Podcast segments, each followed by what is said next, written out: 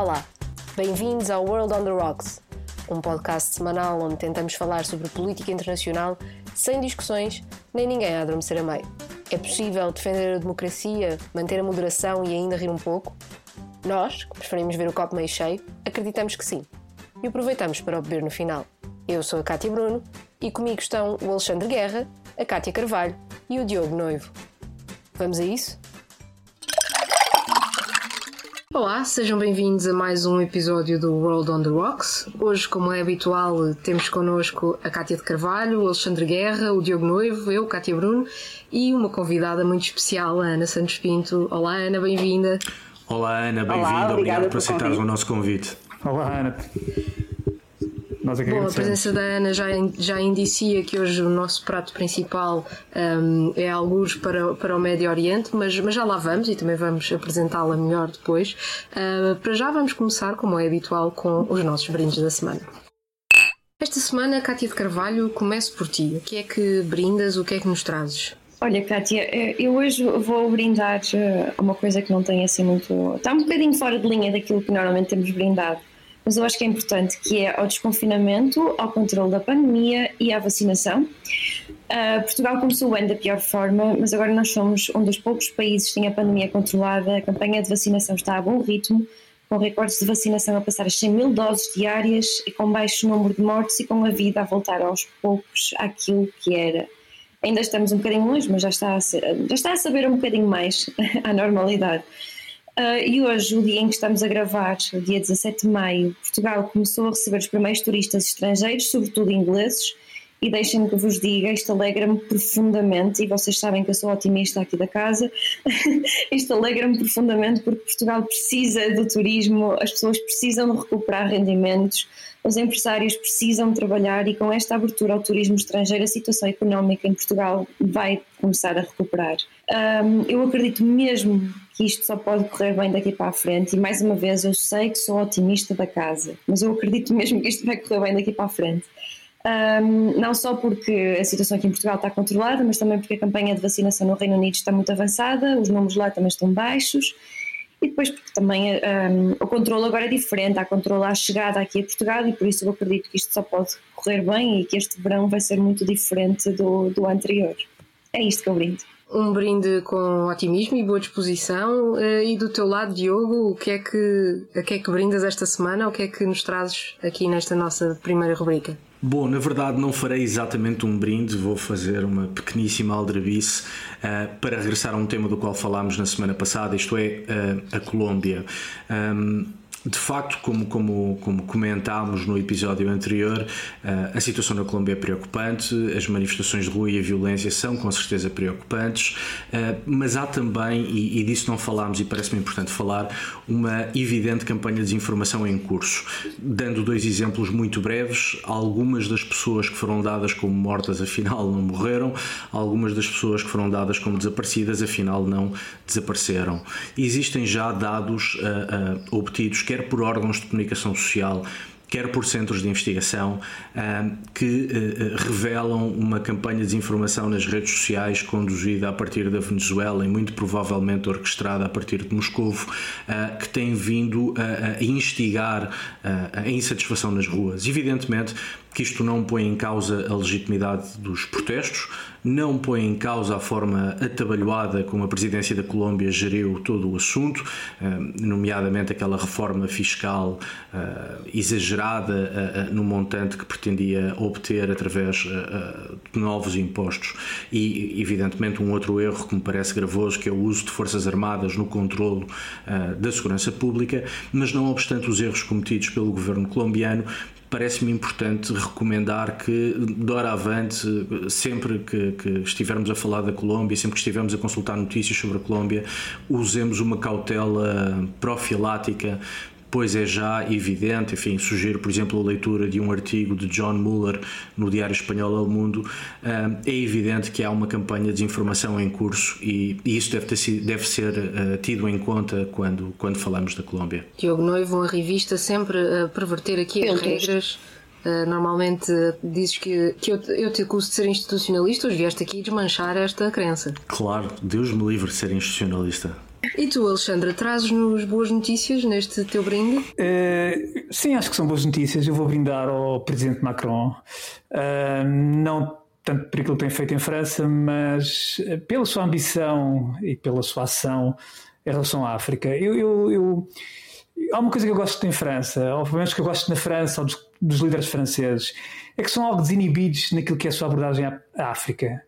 Um, e assumem um pouco isso, bem ou mal, mas assumem um pouco isso. Portanto, aquilo que são as relações com a África, aquilo que é o investimento em África, aquilo que é até a própria projeção, a influência de poder francesa em África, não só em países, uh, portanto, de, de, antigas colónias francesas, mas além disso. E isto porque uh, hoje, estamos a gravar segunda-feira à noite e amanhã, uh, em Paris, portanto, está-se a realizar, realizou-se hoje, durante o dia de hoje, uma conferência importante portanto, de apoio ao Sudão uh, onde está presente o Primeiro-Ministro de transição do Sudão, uh, precisamente para discutir o alívio da, da dívida externa uh, do Sudão, que vai, enfim, na, na, algo como 60 mil milhões de euros, e sobretudo o, Macron usa uma expressão de facto muito interessante, que é trazer o Sudão ao concerto das nações. Quer dizer, expressa-nos no século XIX, mas a verdade é que é, é uma, uma, uma, atitude de, de um chefe de Estado, portanto, uh, europeu, e que de facto uh, olha para a questão africana sem complexos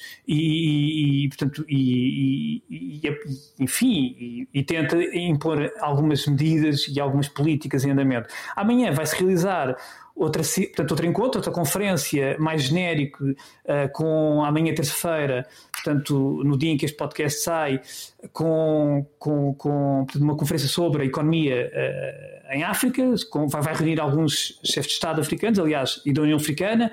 É preciso ver também, por exemplo, a diretora do FMI também está neste momento em Paris.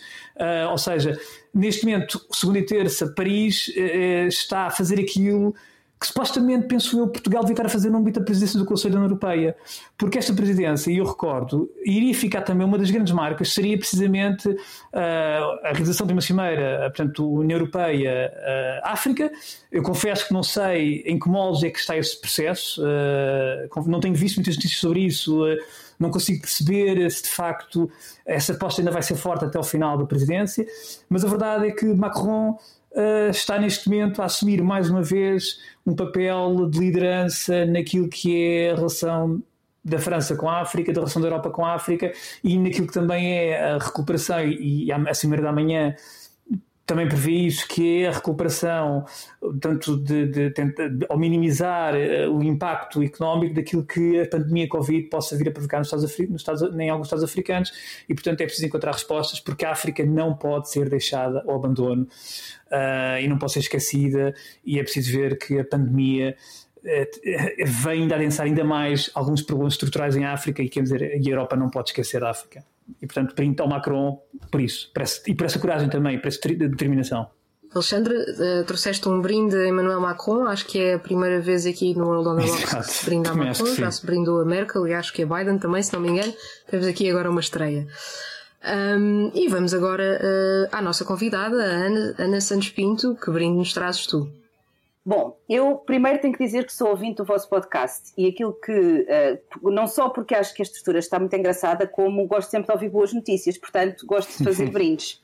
Mas, dada uh, as áreas para as quais eu olho, ao contrário um, da, da Carla Bruno, eu não sou unicórnio fofinho. Carla Bruno, uh, acho que Cátia sim, Cátia. Não, desculpa. não. Uh, Cátia, a Cátia de Carvalho. Uh, é a, a Cátia de Carvalho, não a Cátia Bruno. Cátia de Carvalho. É isso, é, as Cátias, vocês falam nas Cátias e depois eu fico baralhada, as Cátias. A Cátia de Carvalho é, é um outro unicórnio fofinho, eu não consigo ser um unicórnio fofinho. Um, e portanto, vou estragar os vossos brindes. Uh, e porquê que eu estrago os vossos brindes? Vou brindar a uma coisa que é potencialmente má. Ui, ui. Mas eu queria fazer este brinde, que é um brinde aos direitos adquiridos. Uh, basicamente, uh, o que é que Porquê é que eu decidi fazer isto? Porque o Supremo Tribunal norte-americano uh, decidiu aceitar hoje uh, um processo que é colocado pelo Estado do Mississippi em relação uh, à lei do aborto e à possibilidade dos Estados Federados poderem proibir um, o, a interrupção voluntária da gravidez antes do feto poder sobreviver fora do outro. Uh, ora, o Mississippi é um estado uh, republicano e não só fez uh, a aprovação, fez passar uma legislação relativa ao aborto após as 15 semanas, como está a fazer a legislação complementar que impede o aborto após as 6 semanas. Ora, o meu brinde é uma senhora que eu adoro, que era a Ruth Bader Ginsburg, que foi uma defensora um, da igualdade de género e dos direitos das mulheres nos Estados Unidos e que tornou a questão da interrupção voluntária da gravidez e do direito do Estado intervir ou não nesta matéria um tema da campanha presidencial de Joe Biden, uh, depois com a, a, a, escolha, a eleição da Amy Coney Barrett como a juíza do Supremo Tribunal.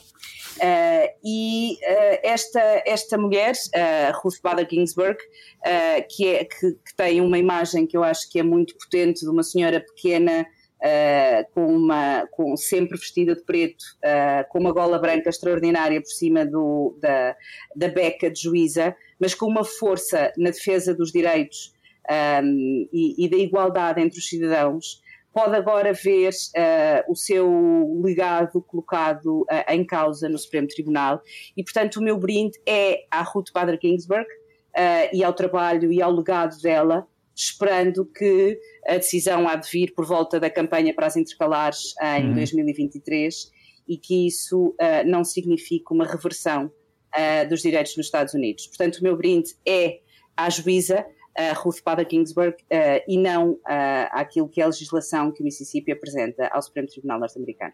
E, e, só uma adenda, eu sou um unicórnio fofinho, mas tenho limites. Uh, eu vou só explicar porque é que eu uso, porque eu agora tenho usado muito este, eu neste semestre tenho usado, eu dou uma, um, um, um, seminário de mestrado que é Teorias da Integração.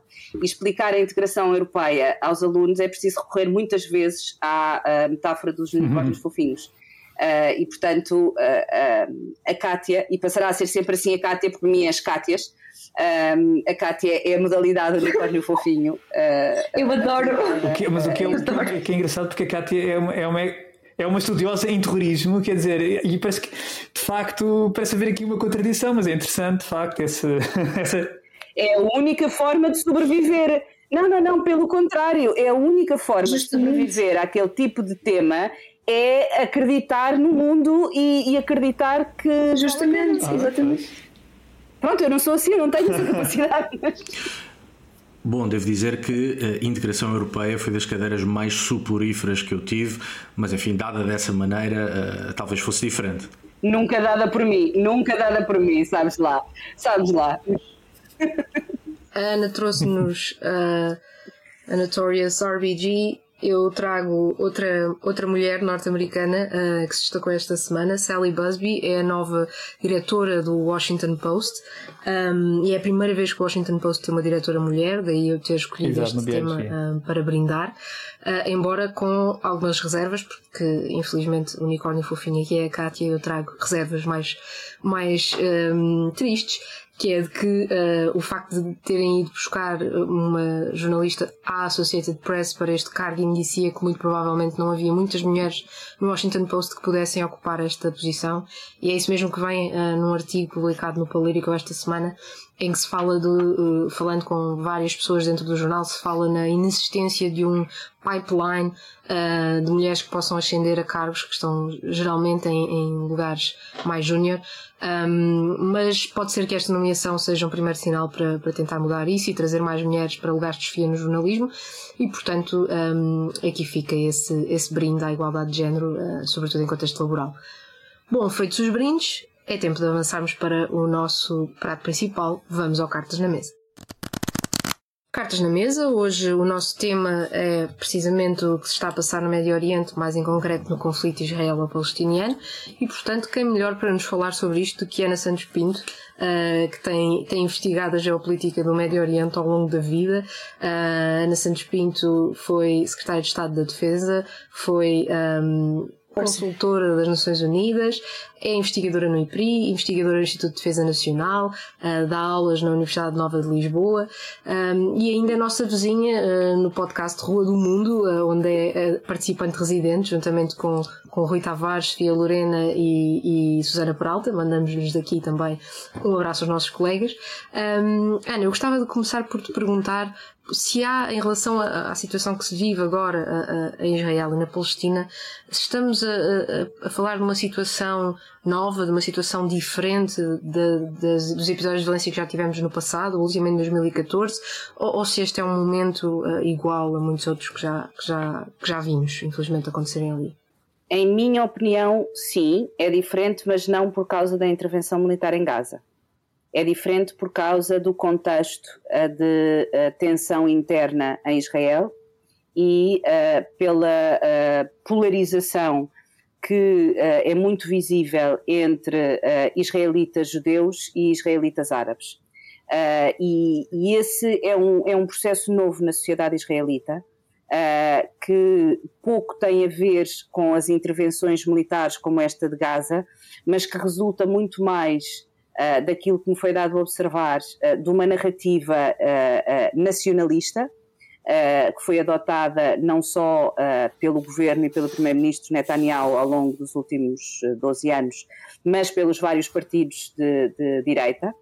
Uh, e por uma política de expansão uh, da comunidade de judeus ortodoxos uh, e ultra-ortodoxos em particular, que um, torna os bairros mistos bastante mais problemáticos, uh, porque os bairros mistos uh, uh, não são novos na realidade israelita, mas a noção de legitimidade na reivindicação de supremacia em relação ao outro, e atenção que isto tanto se verifica do lado árabe como, e designadamente do lado árabe muçulmano, como do lado judaico.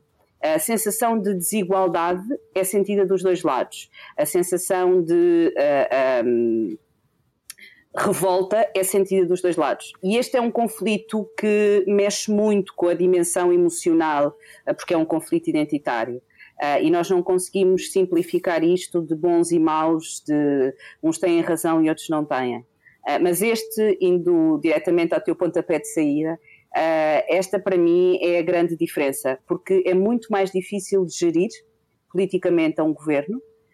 Um, e principalmente porque uh, temos uma lei uh, de 2018, que é uma lei equivalente a uma lei constitucional, que diz que Israel é o Estado do povo judeu e, portanto, isso cria a partir de uma desigualdade estatutária entre, entre cidadãos.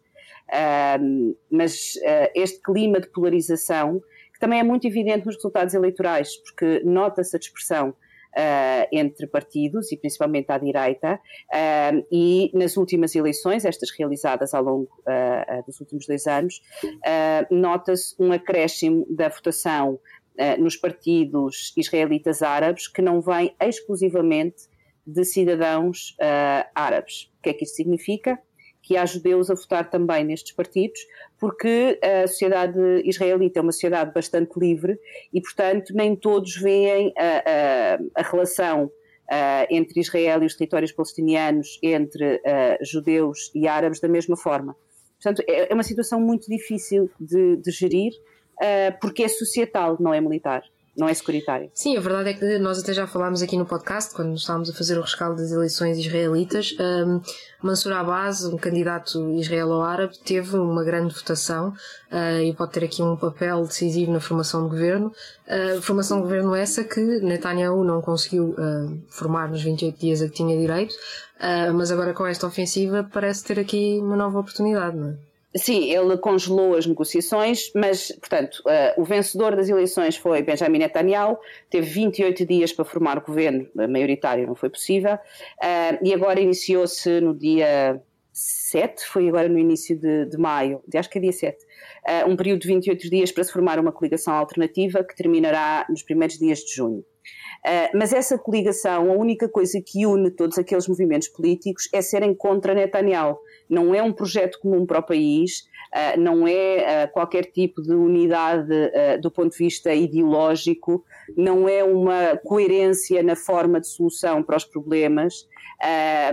Dou-vos um exemplo: Neste, a base deste discurso nacionalista não é só de Netanyahu, é também de Naftali Bennett, que é líder do terceiro partido mais votado, é também David Lieberman, que foi Ministro da Defesa, e todos estes estão na coligação de oposição, uh, para a qual uh, o RAM, que é esse partido uh, liderado por Mansour Abbas, um partido de israelitas árabes, poderá viabilizar essa coligação. eu tenho muitas dúvidas que neste contexto essa coligação consiga ser fechada durante estes 28 dias. Uh, e tal como eu, uh, se me permitem a arrogância, 70% dos israelitas têm essa dúvida, porque uh, 70%, de acordo com a sondagem feita na semana passada, acredita que estamos perante novas eleições. E, portanto, vamos entrar novamente num impasse. Uh, e durante este tempo, Benjamin Netanyahu continua a ser primeiro-ministro, a liderar todo este, todo este processo do ponto de vista militar um, e, e a colocar novamente a hipótese de uh, caso consiga um resultado um, mais favorável, e neste contexto isso não é uh, estranho, num contexto securitário e de intervenção militar. Um, agora, há uma ferida aberta enorme na sociedade israelita. Um, e é uma ferida que não se resolve uh, com este tipo de intervenções militares como aquela que se tem em Gaza, porque é uma ferida dentro uh, da comunidade política e incluindo dentro da comunidade política judaica. E, portanto, uh, acho que muitas vezes isso não nos uh, chama tanta atenção e por isso é que não é para mim surpreendente estes, este acontecimento. Eu, se me permite, eu gostava de pegar aqui um pouco na, naquilo que a Ana disse, porque não sei se vocês recordam, nós há cerca de um mês, quando, na, na, enfim, na análise às eleições israelitas, falámos precisamente num tema que poucas vezes era abordado, que tinha a ver precisamente com a população árabe israelita. Que muitas vezes, muitas vezes as pessoas não têm noção de que existe, quer dizer, neste momento em Israel, mais de 20% da população é árabe. É árabe. Uh, já para não falar naquela população que existe árabe que nem sequer está, isso é outro problema, que nem sequer está documentada. Mas esta é uma questão, é outra questão. E na altura falámos que era, ou seja, tinha chegado à altura, essa, essa, essa população estava a chegar à altura em que de facto tinha que ter um eco político para os seus problemas, porque apesar de ter o mesmo estatuto, apesar de serem, serem cidadãos israelitas, mas na prática não têm e não beneficiam das mesmas condições, de, do mesmo acesso ao mercado de trabalho, enfim, das mesmas condições sociais, económicas, etc. E, portanto, isso de facto agora está-se a refletir, como a Ana disse bem, e eu também concordo. Acho que uma das grandes diferenças, por exemplo, analisando este conflito com o que aconteceu, por exemplo, há, há uns anos com a Intifada de Al-Aqsa, esta, este nível de violência interna ou de contestação interna dos árabes israelitas é de facto algo novo. Não tinha acontecido na Intifada de Al-Aqsa uh, e agora reflete-se de forma até com alguma violência, de facto, com as imagens que nos chegam e, sobretudo, mete em causa alguns equilíbrios e algumas uh, alguns, uh, enfim, alguns equilíbrios e, algum, e, e alguma harmonia que havia uh, em algumas cidades israelitas, nomeadamente, por exemplo, Haifa. Haifa é um bom exemplo daquilo que era uma cidade altamente liberal, altamente, tanto com políticas de, de, forte integração, aliás, motivo de orgulho de tantos judeus como de árabes israelitas. E, portanto, e isso, eu, eu temo que este tipo de confrontos esteja realmente a colocar em causa muito que foi conseguido ao nível da integração. Eu depois também acrescentaria uma diferença importante que eu noto, que já tem a ver com, que é uma diferença sistémica. Ou seja, ao contrário do que aconteceu com a Intifada de Al-Aqsa, neste momento há, há, alterações sistémicas muito importantes que condicionam, enfim, que, apesar de tudo acabam por eh, ainda uh, abafar mais aquilo que seria uma suposta voz pan-árabe. Eu quero dizer com isto o quê? Neste momento, ao, ao contrário do que acontecia com a Intifada nos anos da Intifada de Al-Aqsa, entre 2000 e 2005, já há alguns alinhamentos, eh, já foram enfim, feitos alguns alinhamentos uh, políticos entre países árabes e Israel, nomeadamente o acordo com os Emirados Árabes Unidos, Marrocos, Sudão, Oman está para breve. A própria, a própria Arábia Saudita tem todo o interesse em aproximar-se de Israel e isso obviamente vai ser feito. E portanto, Uh, se já há uns anos uh, a expressão dos, dos, vizinhos árabes era, enfim, basicamente uma expressão muito pouco efetiva, uh, neste momento ainda menos. Aliás, se tivermos, se olharmos para. Eu falava ontem com uma jornalista que também conhece muito bem estes temas, quer dizer, e eu, eu, eu, realmente perguntava e falávamos. Eu não conseguindo ouvir uma única declaração de um líder árabe, deviamente, quer dizer, onde é que está o país, onde é que está o mundo árabe? Não se ouve. Ou seja, não, não existe. Como nunca existiu, aliás, os próprios palestinianos têm essa noção, quer dizer, não, nunca contarão com os seus vizinhos árabes, seja para o que for. Aliás, o conflito israelo-palestiniano, na questão dos vizinhos, sempre serviu de certa maneira também algumas agendas políticas dos próprios vizinhos árabes e que sempre meteram à frente seus, as suas próprias agendas. E depois uma terceira diferença, essa aí surpreendeu-me algum, que foi, já uma diferença mais operacional e militar, que foi hum, a capacidade militar bélica do Hamas confesso que não estava à espera desta capacidade bélica. Uh, porquê? Porque desde 2005, 2006, de facto, Israel apertou imenso a malha na, na faixa de Gaza, tanto ao nível de fronteiras. Uh, e, teve muito ativa nisso, quer dizer, e, e, e efetivamente eu nunca esperei que Hamas hoje em dia tivesse esta capacidade militar, e não só de número, mas de eficácia, porque uh, das notícias que eu vi, por exemplo, houve rockets que chegaram a Eilat, Ora, Eilat é no sul de Israel, é já é mesmo em cima do Mar Vermelho, já é uma distância considerável. Tinha ouvido falar também em Haifa, mas penso, penso que de Haifa o que foi foram de, do sul do Líbano. Acho que dois ou três rockets foram lançados do Líbano. E, portanto, não só a quantidade, mas também o alcance e a eficácia. O que me levanta aqui é uma série de questões, que é como é que este material está a entrar na faixa de Gaza? Porque só pode ser pelo Egito, quer dizer, pelo Sinai, não há outra hipótese.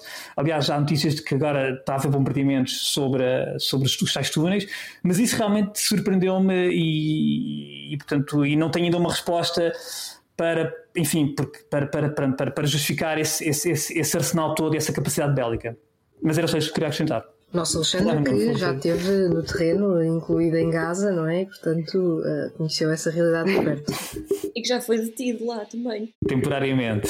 Eu, eu de facto, o Alexandre tem, tem muita. O Alexandre tem, o Alexandre tem muita razão numa, numa coisa, que é uh, há, há, um, há um padrão histórico na ausência de uma voz panárabe em relação à questão palestiniana. Desde o Exatamente. início. Aliás, uh, uh, o arranque uh, da independência do Estado de Israel Uh, não estava prevista a criação de uma entidade palestiniana, mas sim a divisão da Cisjordânia a ficar para Exato. a Jordânia e a faixa de Gaza a ficar para Exatamente. o Egito. Isto era o plano inicial uh, e que só não foi assim porque Arafat se destacou e conseguiu colocar numa agenda uh, internacional um tema que estaria resolvido de uma outra forma.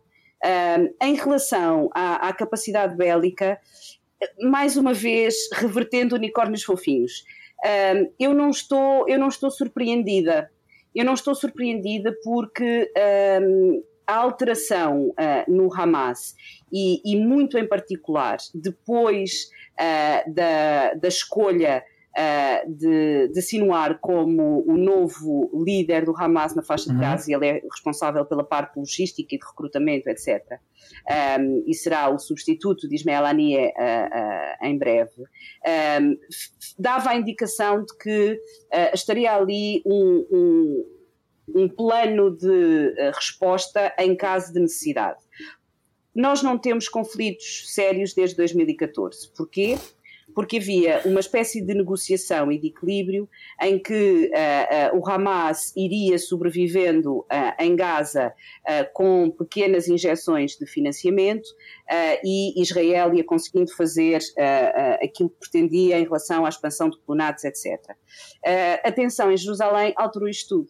Agora, isso só significa uma coisa, que é a intervenção militar de Israel será bastante mais significativa porque perante aquele tipo de equipamento, perante a capacidade de rockets que podem exceder 200 km de alcance, obviamente que as Forças Armadas de um Estado nunca serão proporcionais às Forças Armadas de uma entidade uh, ou de um movimento com a tipologia do Hamas. E, portanto, a intervenção militar vai ser mais, mais dura uh, uh, para mitigar e impedir uh, que, essa, uh, uh, que esse lançamento de rockets e mais do que a destruição da infraestrutura através dos túneis. Porque acho muito difícil chegar por via marítima, certo. portanto só há duas vias.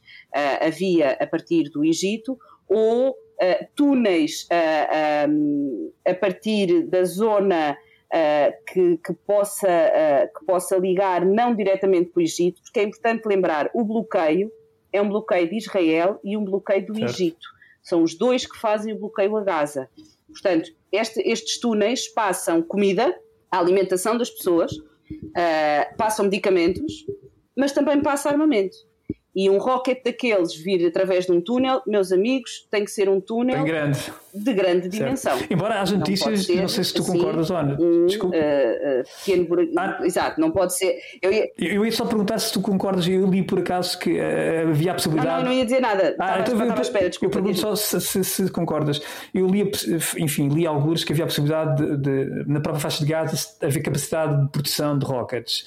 Não sei. quer dizer, pode haver uma, uma montagem de peças em, em gás. Eu acho que é para capacidade de montagem. montagem. Certo, certo, certo, certo, certo, certo. Sim, sim, sim. Não é possível, não é possível ter um, um, um não é infraestrutura de lançamento e um rocket para dimensão a chegar claro. desta forma. Portanto, tem que existir claro. uh, essa, essa capacidade, tem que existir, uh, tem que existir know-how um, e, e, portanto, também não me parece que Israel seja apanhado de surpresa com isso. E a propósito do, do Hamas e da sua capacidade, Diogo Noivo, tu que já escreveste até sobre este grupo político e, e, e terrorista, o que, é que, que, é que tens a acrescentar a isto? Suponho que queres fazer algumas perguntas à Ana também. Sim, embora não tenha sido detido no território, acho que isso não me qualifica para me pronunciar sobre a, sobre a região, mas sim, queria falar um pouco no, no Hamas, porque me parece que o contexto atual um, se deve muito àquilo que sucedeu em 2005 e 2006 e depois da excelente análise que a Ana fez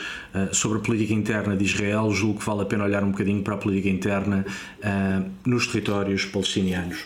Regressa então a 2005, dezembro de 2005, eleições municipais e depois janeiro de 2006, eleições para o Conselho Legislativo da Palestina, onde o Hamas pela primeira vez decide apresentar eleições e de resto estas últimas, as legislativas, são vencidas, uh, uh, são ganhas pelo, pelo Hamas com, se não me falha a memória, 44,5% uh, dos votos. Isto, uh, enfim, esta vitória deveu-se a um conjunto de razões, três que me parecem especialmente importantes. Uma, porque o Hamas foi visto como um partido sério num mar de corrupção e cleptocracia da Fatah. Em segundo lugar, porque o Hamas presta serviços sociais, distribuição de alimentos, eh, distribuição de eh, medicamentos, ocupação para os mais jovens, quando a Fatah não faz este trabalho, e diga-se que Israel também não. E há uma terceira razão, que foi a capacidade do Hamas para capitalizar o descontentamento e materializá-lo em agressões e ataques um, a Israel. Bom, quando o Hamas ganha as eleições legislativas, uh, iniciou-se um processo quase de telenovela. Uh, numa primeira fase, o Quarteto Internacional pediu ao Hamas que respeitasse três uh, uh, regras ou três condições: respeitar acordos passados, reconhecer Israel e renunciar à violência. O Hamas não uh, admitiu nenhuma destas condições. Depois há uma iniciativa da Arábia Saudita, conhecida como os Acordos de Meca, que também fracassam em junho de 2007 e o Hamas acaba por tomar Gaza à força. E portanto, desde 2006, 2007, que temos ou que, a meu ver, deixamos de poder falar em territórios palestinianos e temos que falar, politicamente pelo menos, de Gaza e da Cisjordânia de forma separada, porque Gaza é um bastião, um feudo do Hamas, onde de resto está a acontecer o problema hoje em dia, e a Cisjordânia ficou nas mãos da Fatah. Ora, isto levanta um problema político, porque eh, se é possível negociar com a Fatah, uh, com o Hamas é mais difícil, porque desde logo na sua carta fundacional o Hamas compromete-se ou, ou define-se com o objetivo de obliterar Israel e de obliterar uh, o povo judeu. E, portanto, do ponto de vista político, quando temos um território dominado pelo Hamas, isso levanta um conjunto de problemas para a coexistência dos dois Estados. Não sei o que é que tu achas uh, disto, Ana. Olha, um, eu diria que foi cometido um erro muito grave uh, com as eleições de 2006. Uh, eh, eu, nessa altura, estava, estava em, entre Israel e os, os territórios palestinianos. Um, e pela primeira vez, e nessa altura fui, fui a Gaza, e pela primeira vez, lembro-me de, de, Foi a primeira vez que eu fui a Gaza e que me disseram: uh, Bom, estamos a ver os passeios que foram construídos com o dinheiro da União Europeia. Ou seja, pela primeira vez tinha existido uh, uma uh, operação de higiene urbana e a demonstração de que poderia existir uma estrutura de, de, de governo. Um, e, e este, esta, esta diferença um, entre o que se passa em Gaza e o que se passa na Cisjordânia é enorme. A diferença do ponto de vista de indicadores económicos, eu uh, estou muito longe de ser economista, credo, valha-me Deus, mas uh, uh, a diferença na qualidade de vida é muito, muito significativa. andar a passear por Ramallah é como andar por uma cidade média de um país do Norte de África ou do Médio Oriente. Gaza não é assim. Uh, e quando nós temos em territórios da Cisjordânia, de um lado, o equivalente a campos de refugiados sem saneamento básico, sem água, sem eletricidade, uh, com um, uma vida uh, de sobrevivência para lá do limiar da pobreza, e em frente Uh, os líderes da Fatah têm casas de mármore, antenas parabólicas, carros blindados e filhos a estudar nos Estados Unidos, é natural que uh, a forma como se olha para a autoridade palestiniana e a forma como se olha para a Fatah uh, seja de absoluto descrédito. E, portanto, eu creio que neste processo de 2005-2006, em que recordo parte do financiamento europeu passou a ser dado através da conta pessoal de Mahmoud Abbas, um, ehm, descredibilizou bastante aquilo que podia ser uh, o apoio internacional. Uh, e eu recordo também, um, é claro que o Hamas é um movimento essencialmente terrorista que quer, uh, como é que se diz, eu penso que disseste obliterar, que quer obliterar o Estado de, de, de Israel. mas eu estava aqui à procura de, de, uma citação uh, porque o Hamas fez uma revisão da uh, sua carta um, em 2017 e nessa revisão uh, da carta atenuou e diz que o estabelecimento de Israel é ilegal e contradiz o direito inalienável dos palestinianos. Uh, o que permite aqui, portanto, a, a, linguagem utilizada é muito diferente da linguagem utilizada uh, na década de 80 e uh, permitiria aqui, durante este, este período de tempo, uh, fazer que, o que não aconteceu por nenhuma das partes.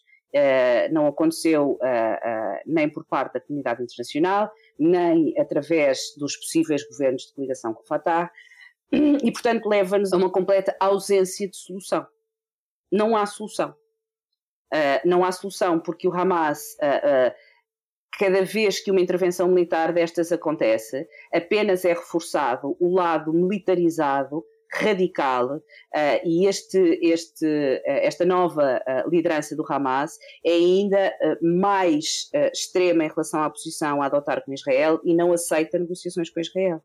E, portanto, nós já estamos a encurralar aquelas pessoas que vivem em Gaza, porque isto dos números é mostra-nos alguma coisa.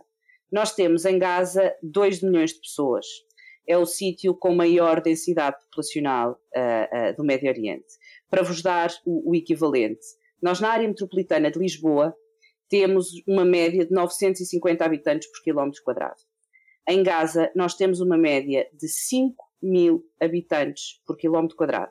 E atenção, que a zona norte é sempre mais densamente povoada que a zona sul. Portanto, a média de densidade populacional esconde até um número superior a estes uh, uh, 5 mil habitantes por quilómetro quadrado. 40% da população tem menos de, de 14 anos e a média de idade são 18. Portanto, nós temos ali uma bomba relógio que há pessoas que nasceram, viveram e morreram em Gaza e que nunca vão conseguir sair daquele, daquela bolha e não há nenhuma alternativa a não ser, tu recordavas e bem, fornecimento de serviços sociais, da educação, uh, uh, ao serviço de saúde. Bom, serviço de saúde nunca comparado com aquilo que nós temos como serviço de saúde de, em referência mental. Uh, mas tudo isso é fornecido por, um, por esta estrutura do Hamas, que tanto é financiada pelos países do Golfo, como tem um financiamento que nada tem de religioso ou, ou de ideológico uh, a partir do Irão. E, e, e, a minha ausência de convicção sobre uma solução é que, uh, ao contrário da Cisjordânia, eu não vejo uma solução operativa para o caso de Gaza. Bom, sim, mas é importante ter, ter presente que o apoio social prestado, prestado pelo Hamas tem uma dimensão política. O Hamas presta essa assistência para ganhar os corações e as mentes da, da população e diga-se que essa assistência social só é prestada a ou pessoas que se identificam com o Hamas, ou pessoas que estão disponíveis para se identificarem com o Hamas, todos aqueles que são partidários da Fatah são simplesmente excluídos uh, desse apoio social. Isto leva-nos um bocadinho àquela ideia do mito que eh, o Hamas tem três alas separadas, uma ala política, uma ala militar e uma ala uh, uh, de apoio social, mas no fundo as três alas fazem parte da mesma organização, são coordenadas pela mesma entidade, pelo Majlis al-Shura, e portanto uh, importa também não, não deixar que não todo o apoio social, toda, toda a, a resolução das carências que existem naquele território estejam nas mãos de uma organização que, no, na sua essência, é uma organização terrorista que condiciona o apoio social a ganhos políticos. Importa ter presente que isto não há nada de novo uh, no Hamas. O IRA fez uma coisa parecida, a ETA fez uma coisa parecida, e portanto o facto das organizações terroristas terem outras dimensões, nomeadamente políticas e sociais, não tem nada de extraordinário. Agora, num território como Gaza, não me parece que possamos deixar o apoio à população nas mãos de uma organização que utilize esse apoio, uh, o instrumentaliza para fins estritamente políticos eu percebo, eu percebo o teu ponto, mas o, o, Isbala, o Isbala fez o mesmo no Líbano. Repara, o Isbala fez o mesmo no Líbano, não é? Não é possível tu teres ONGs em Gaza se não tiveres um acordo com o Hamas. Não é possível. Eu penso que é importante percebermos um pouco também a origem deste, desta, deste lado social do Hamas, porque eh, tanto o Hamas como a Jihad Islâmica são dois movimentos que, que se inspiraram na, na Irmandade Muçulmana. Portanto, a Jihad Islâmica aparece no início dos anos 80 e o Hamas em 87, no início da intifada, na primeira intifada palestiniana. E esses movimentos têm de facto uma forte inspiração naquele movimento da Irmandade Muçulmana, portanto, que a Irmandade Muçulmana uh, tem um perfil clara intervenção social, ou tinha de intervenção social na comunidade, fê-lo durante décadas, uh, e, esse, essa intervenção uh, surgia de forma natural junto da população, uh, e de certa maneira estes movimentos palestinianos, o Hamas, a Jihad e, de certa maneira também a Fatah, acabaram por transpor um pouco esse, esse perfil de intervenção social e comunitária, sobretudo o Hamas, onde mais do que a Jihad e também mais do que a Fatah, e, uh, mas o Hamas, sobretudo na faixa de Gaza, uh, desenvolveu esse pilar de forma muito acentuada.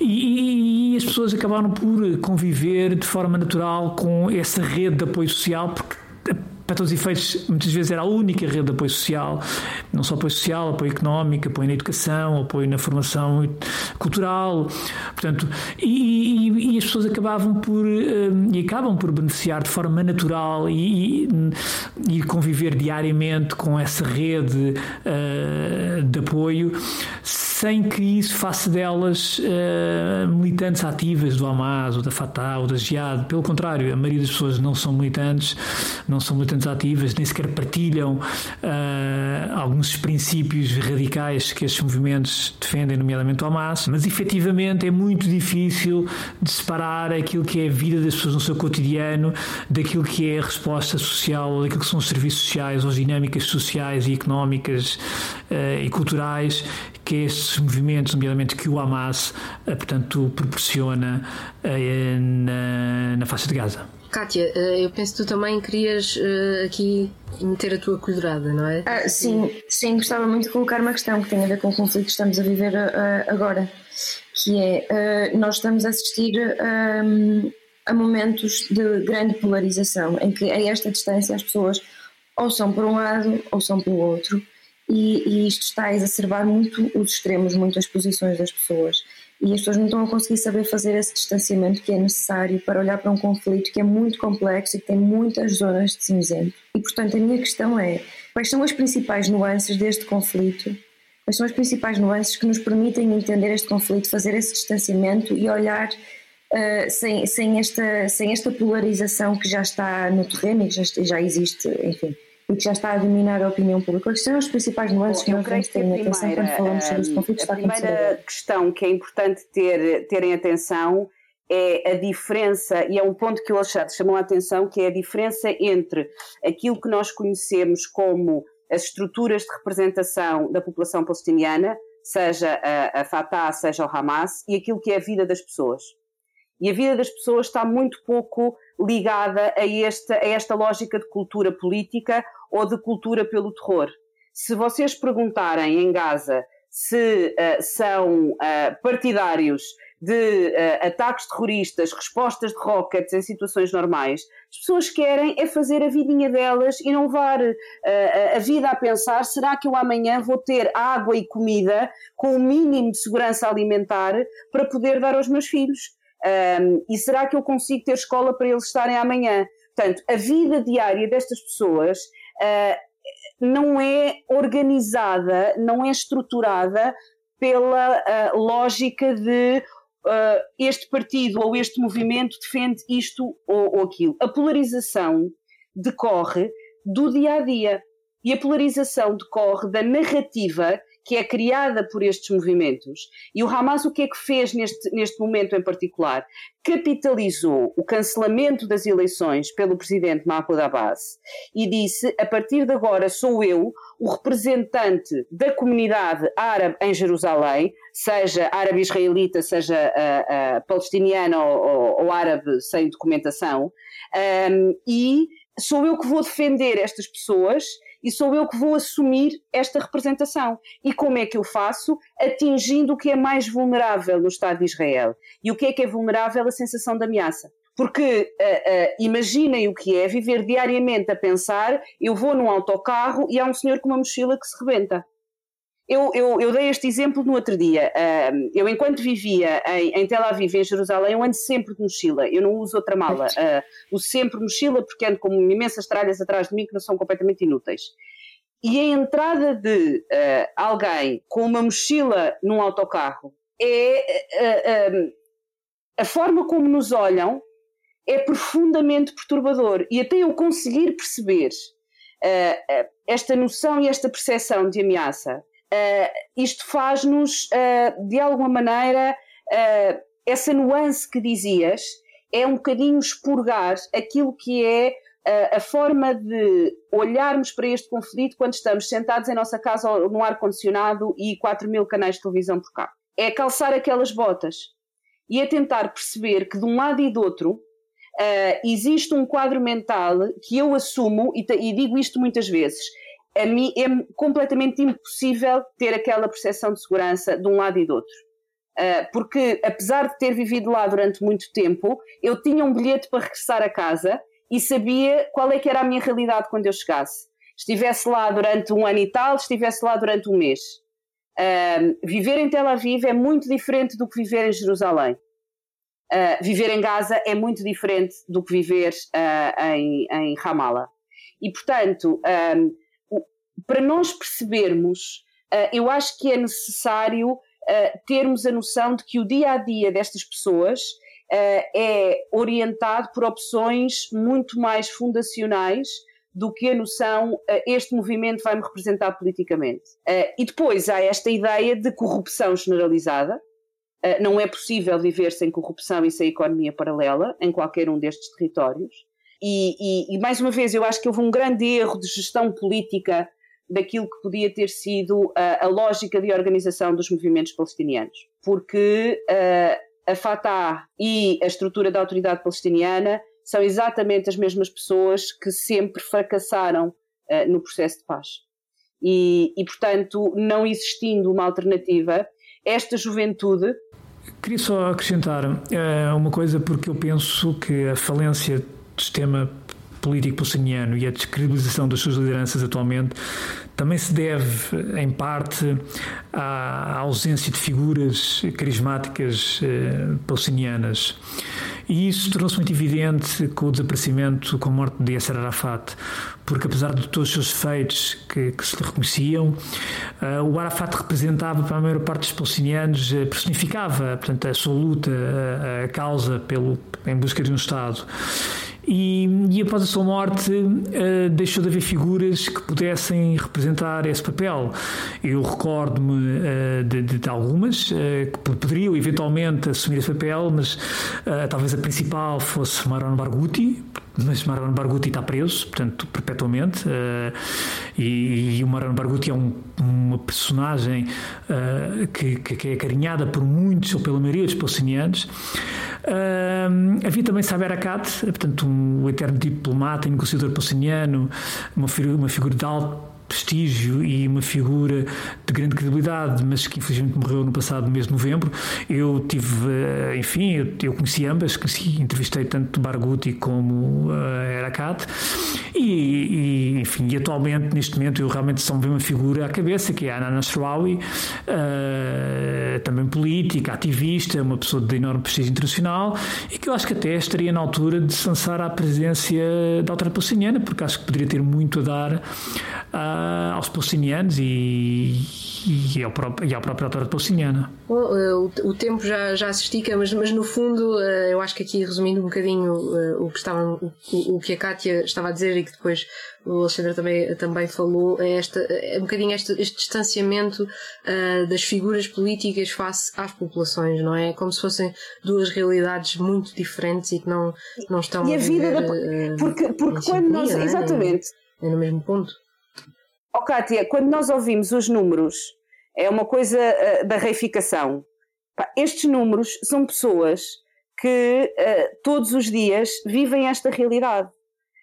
Um, e vivem esta realidade há décadas. Uh, e para um claustrofóbico como eu, Gaza é o pior cenário. É o pior cenário.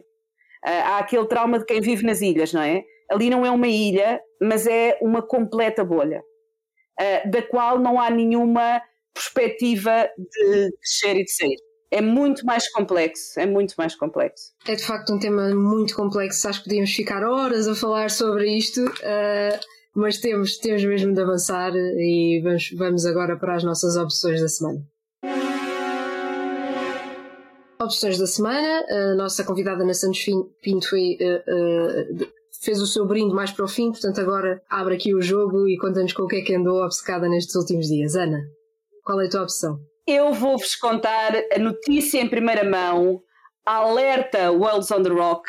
Uh, eu, eu tenho um guilty pleasure, que é arte urbana. Está dito, tenho um guilty pleasure. Não há sítio onde eu vá que não me meta a tirar fotografias. E, e, é de facto uma coisa que eu, eu se pudesse nem as paredes. Mas isso, isso não, é, não é guilty pleasure, isso é pleasure, não é guilty. Opa, eu sei, mas é guilty pleasure porque quem olha para mim não diz, não é?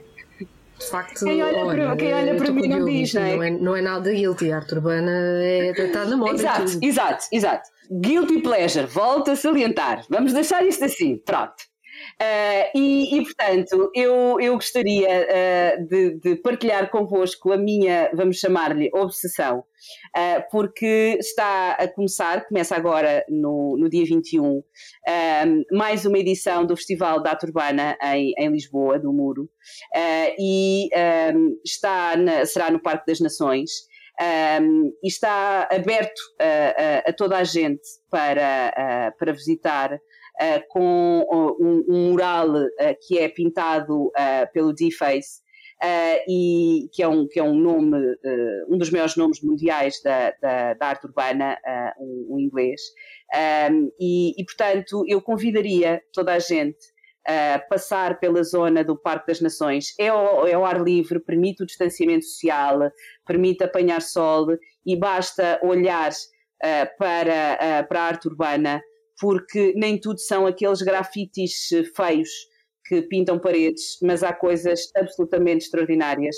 E é muito bom ver isto em, em Lisboa. E só para pegar no brinde uh, da Cátia barra uh, Unicórnio Fofinho, nós precisamos de sair, nós precisamos de reativar o contacto social, uh, precisamos de voltar a viver com uma noção de normalidade e, e, passear aqui por uma zona de Lisboa e ver estes muros que para mim são muito, muito bonitos e passam mensagens muito interessantes é a minha obsessão do próximo fim de semana. Kátia, ia perguntar qual era a tua opção, mas tu, tu estás a rir-te neste momento porque a, a Ana está-nos a mostrar, vocês não conseguem ver, mas nós estamos todos a ver um peluche de um unicórnio fofinho e colorido uh, que a Ana nos está a mostrar. Eu juro que eu vou comprar um, um unicórnio peluche.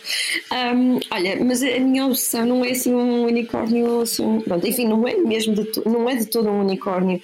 Eu trago um filme, desta vez é o filme Mossul Portanto, isto já dá para ver mesmo que não é um unicórnio. E um, para quem tem interesse em conhecer um pouco melhor como é que o Daesh ascendeu um, e quais é são as dinâmicas no terreno, um, na altura do Daesh, quando o Daesh controlava o território, uh, ver este filme que se baseia em factos verídicos é uma boa forma de perceber como é que as coisas se passam e, e se passaram lá. E as tais nuances que eu há pouco estava a perguntar também. Ah, mas desta vez as nuances aplicadas ao terreno em Mossul. E, portanto, a impressão que eu vou tendo sempre que falo em terrorismo é que frequentemente o fenómeno é tão complexo que as pessoas o entendem de uma forma muito simplista, porque realmente é difícil fazer ah, algum distanciamento que é necessário para olhar para ele.